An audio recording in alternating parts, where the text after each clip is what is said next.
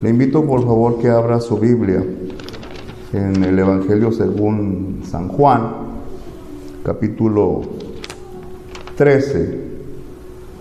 Amén. Todo el capítulo 13 habla acerca de, de cuando están en el aposento alto Jesús y sus discípulos, están ahí este, para tomar la cena, la, la última cena del Señor con sus discípulos y él empieza a darle una serie de, consejos a, los discípulos acerca pues, de cómo deben de, comportarse cuando el tiempo cuando él ya no va a estar con ellos. ¿sí? Y me llamó la atención el, en el versículo 34 y 35. Quiero que lo leamos este, todos juntos y este, así es como están sentados y este, empezamos lo que es el, mensaje de la palabra de Dios. Amén. Dice el versículo 34, un mandamiento nuevo os doy, que os améis unos a otros como yo os he amado, que también os améis unos a otros.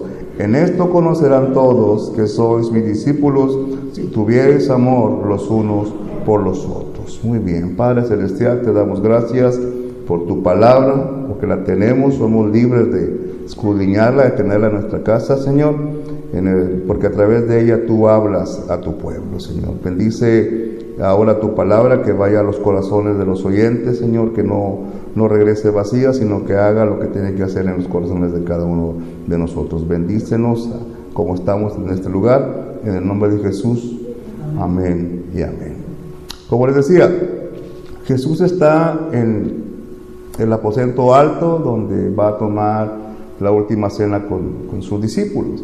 Y le digo, empieza a dar una serie de consejos, empieza a hablar acerca de eh, cosas como eh, ser humildes, él, les enseña la humildad a, lavar los pies de sus discípulos, descubre la traición de Judas, cosas así que pasan. Y aún así, él dice, al final dice aquí, dice que un mandamiento nuevo os doy, que os améis unos a otros. La, relación interpersonal este, es algo de lo más complicado que existe en la tierra porque las personas somos muy complicados. Este, los que están casados pues deben de, de, saber que es complicado. A veces tener una relación, estar peleado con tu mujer, estar enojado con tu mujer y aún así tener que amarla y tener que convivir con ella todos los días.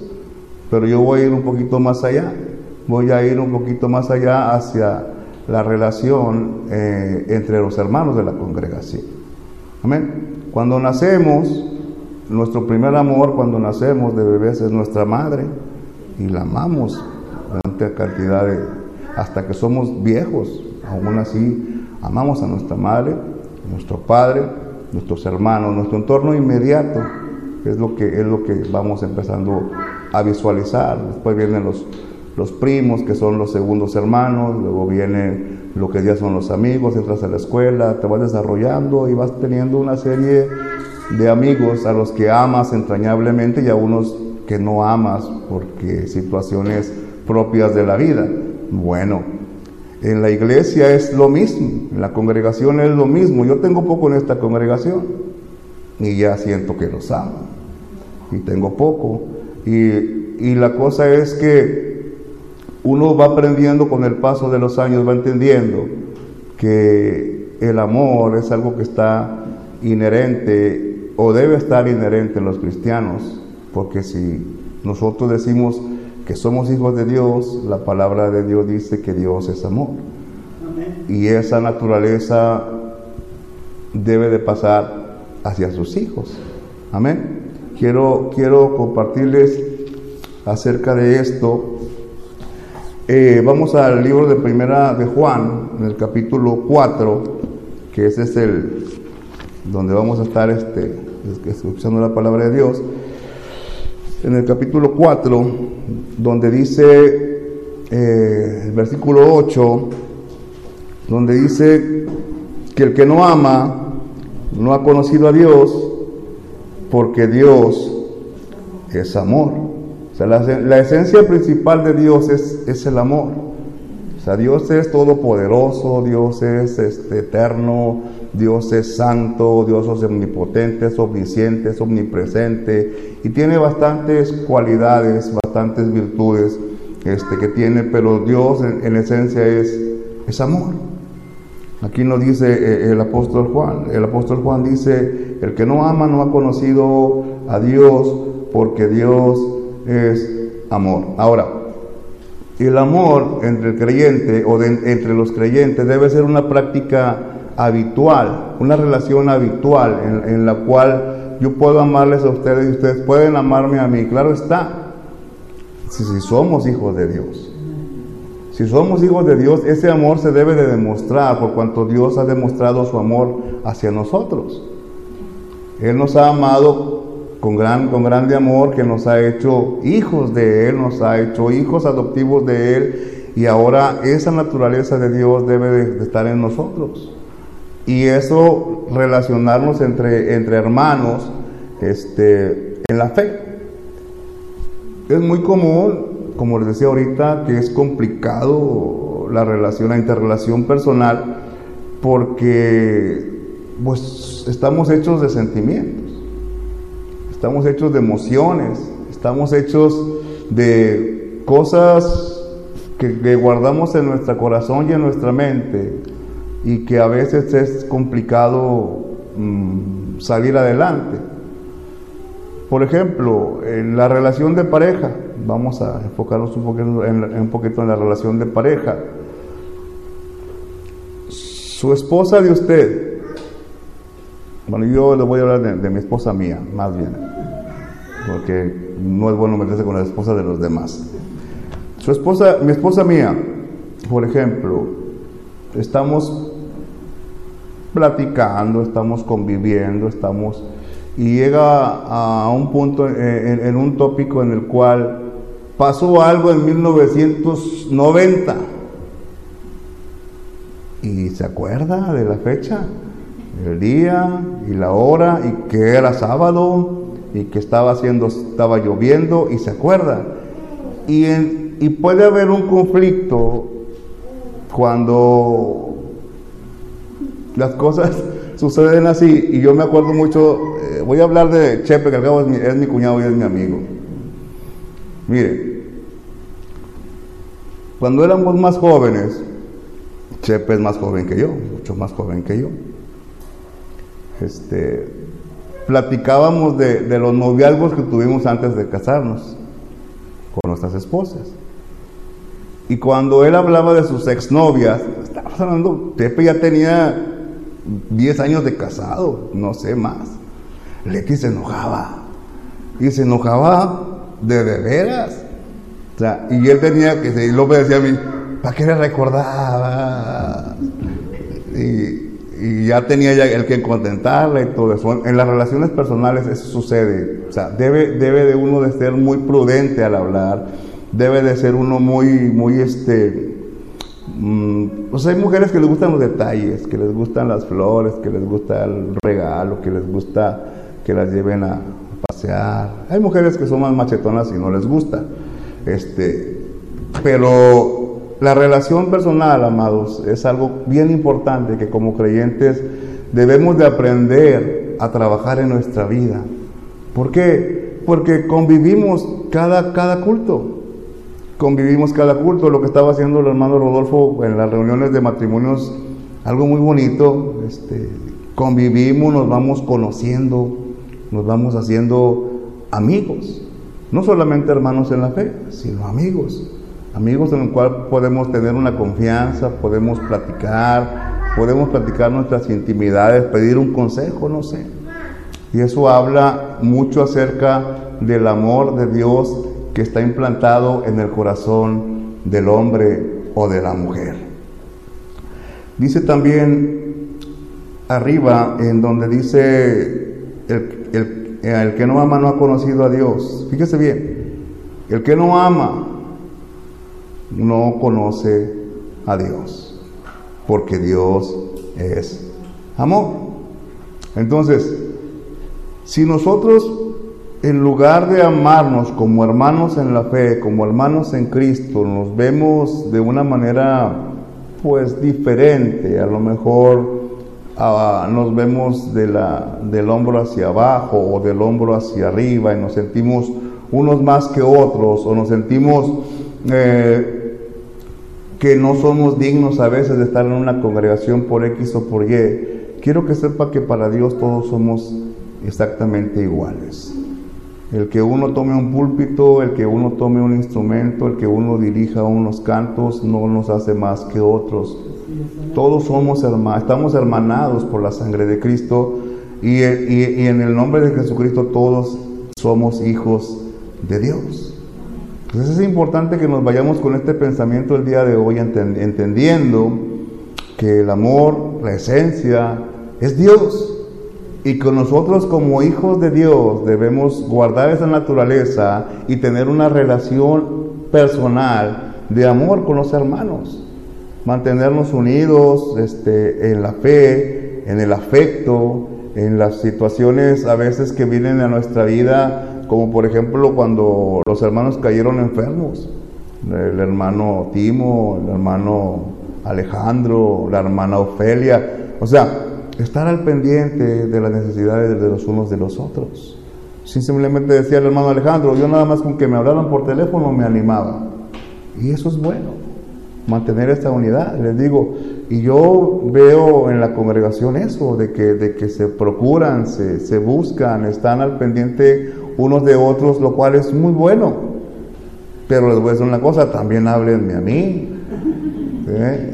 yo soy nuevo aquí, o sea, no, no crean que tengo muchos años de aquí, háblenme a mí, hermano, ¿cómo está? ¿Cómo le va?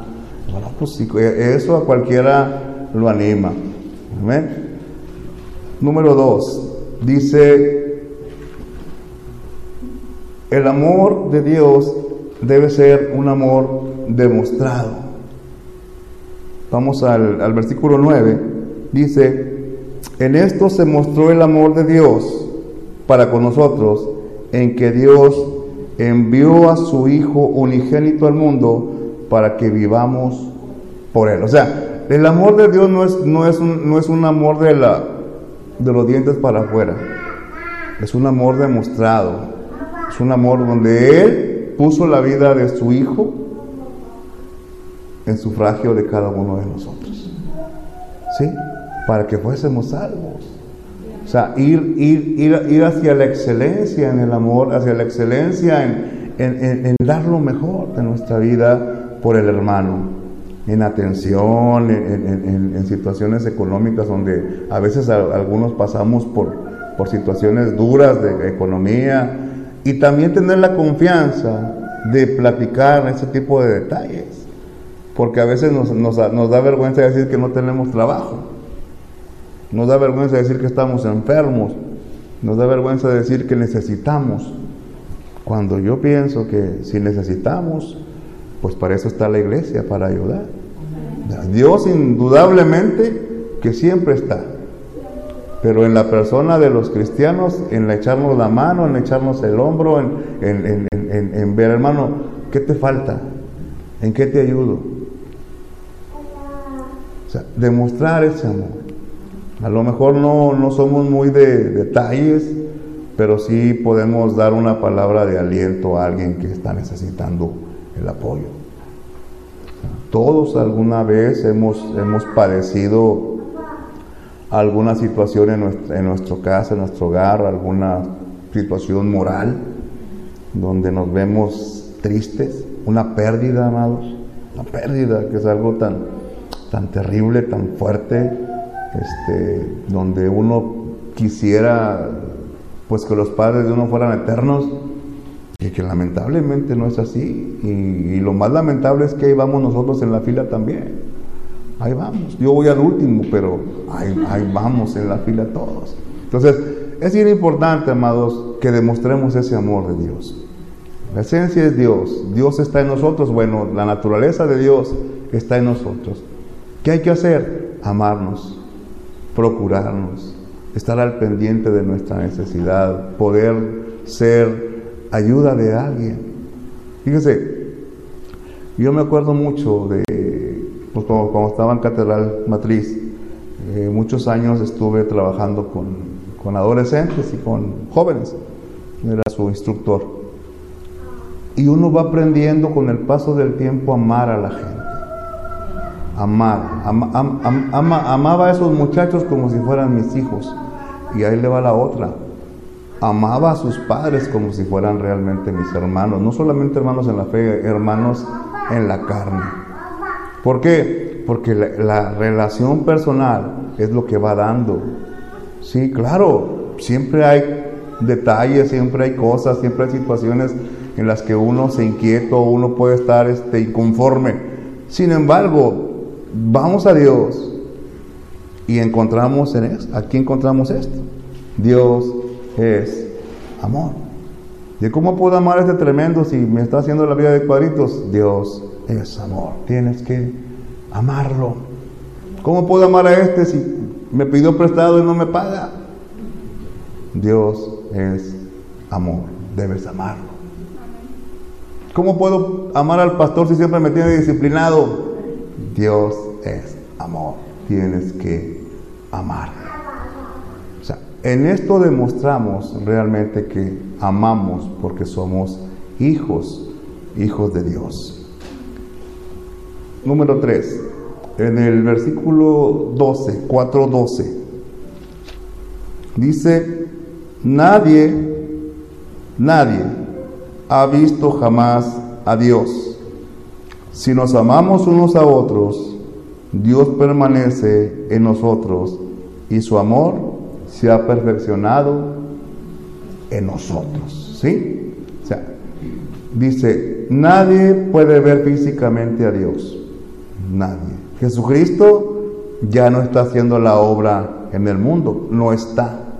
No está Cristo. Está en nuestros corazones, pero físicamente no está. ¿Quién queda? La iglesia de Dios.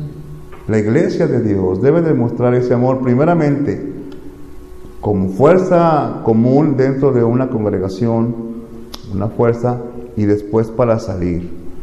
¿Sí? El amor debe ser el testimonio de nuestra vida. ¿sí? Que la gente te conozca porque eres una buena persona. Que la gente te conozca porque eres una persona que está que es afable, que no es iracundo, que no pelea, que no maldice, que no le avienta la basura a la vecina, que se porta bien, que trata de llevar la vida bien con los demás. Bueno, exactamente eso es, el testimonio que como creyentes debemos de llevar a cabo. Nuestro testimonio tiene que hablar por nosotros mismos. La vez pasada les comenté una anécdota que leí, que escuché en una, en una predicación acerca de una, de una mujer prostituta que se encontró con un pastor en un, en un, en un hotel donde no había más donde congregarse y, y el pastor empezó a hablarle a esa mujer con palabras de amor, con palabras de esperanza, con palabras que le daban a ella una idea diferente de su forma de vida. Y cuando este hombre tenía que irse, ella lloraba y no quería que se fuera porque ella veía en este hombre a Cristo. Entonces, esa es la meta, que la gente, que los hermanos puedan ver en mí, en mi hermano Eliud, hermano Abiu, hermano Roberto, a Cristo en nuestras acciones, en nuestras formas. Es evidente es, que, es algo poco eh, menos que imposible, pero tenemos que intentarlo. Tenemos que tratar de intentar las cosas de modo en el cual las personas puedan ver en nosotros a Cristo, amando, amándonos unos a otros, amando a la gente, amando a, las personas. Le voy a dar un testimonio cuando, cuando papá estaba internado eh, en la 17, me tocó ir por él para sacar.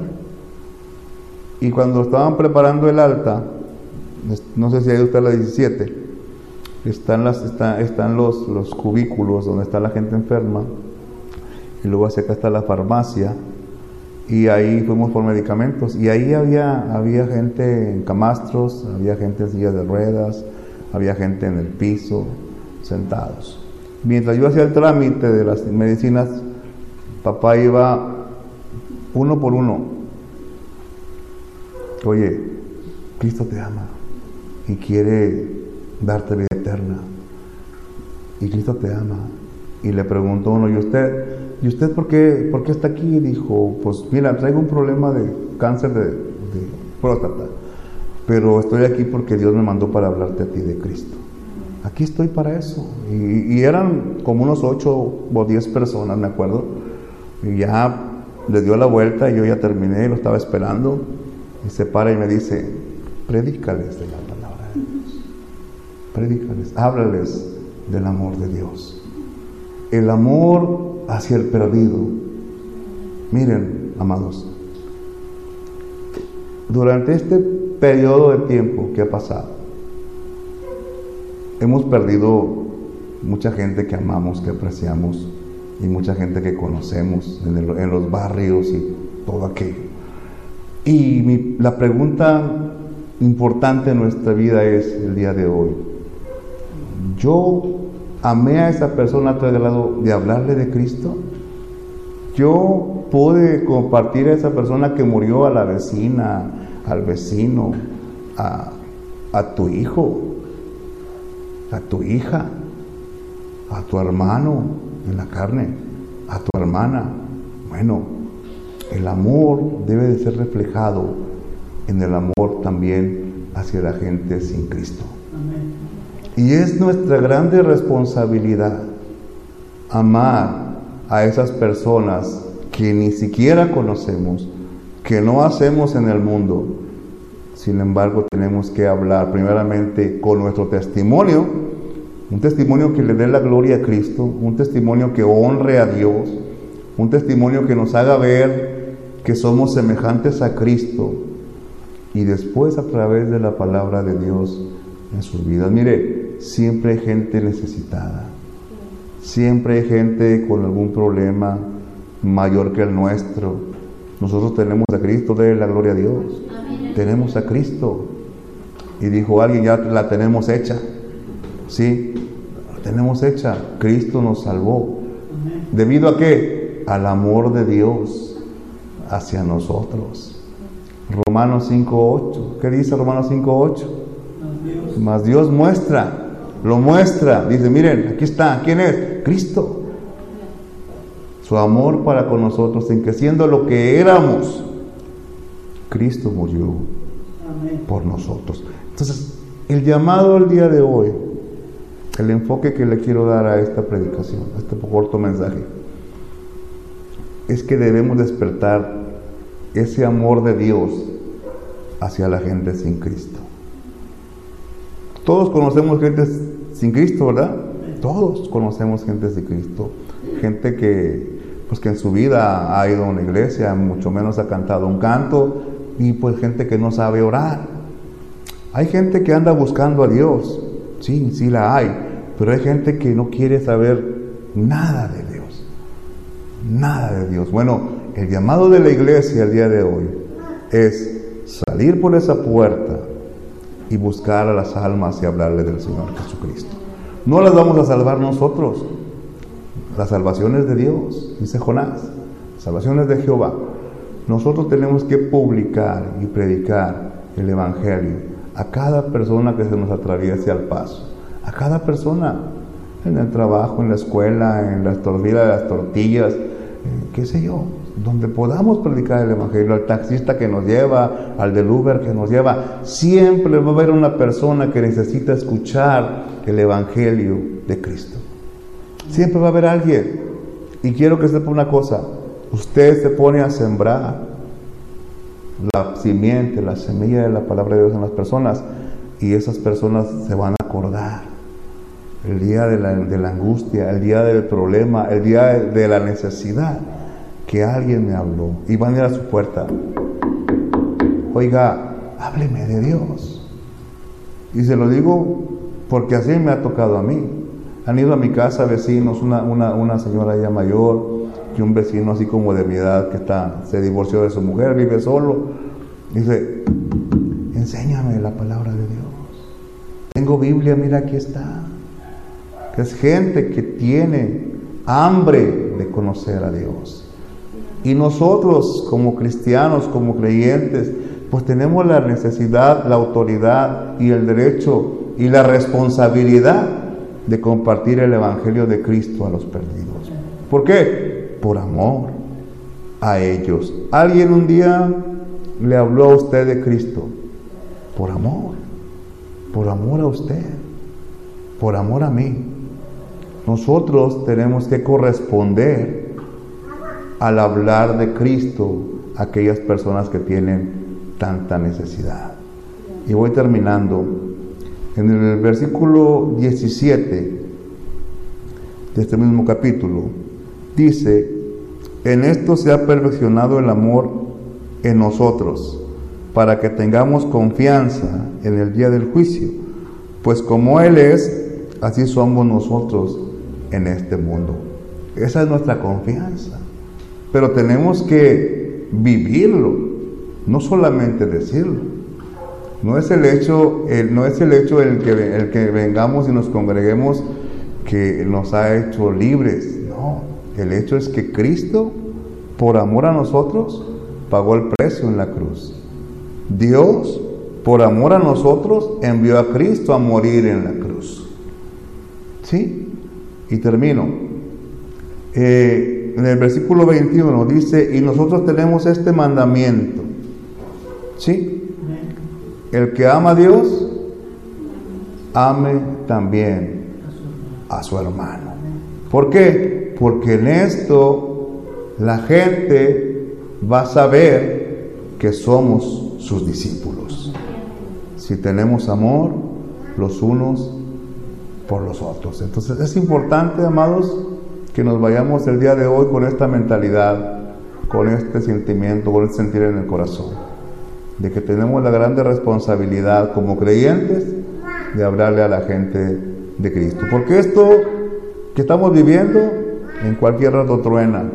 Como están pasando las cosas tan rápidamente, desastres y tantas cosas que siempre la vida claro está, pero hoy como que se ha puesto la cosa más, más fuerte.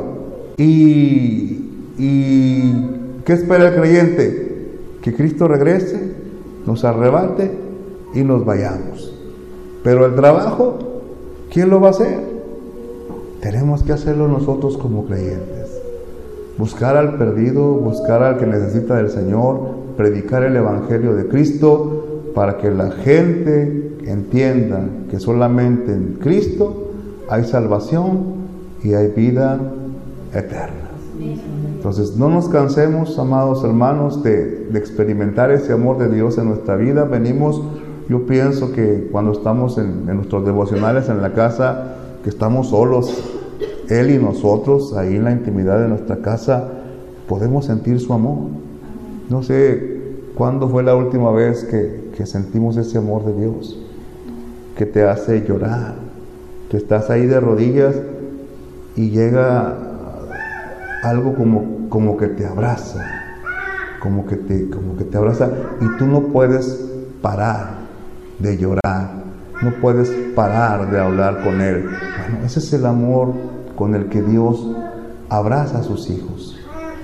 Y ese mismo amor es el amor que nosotros debemos de compartir al perdido, a la humanidad entera que está muriendo sin Cristo.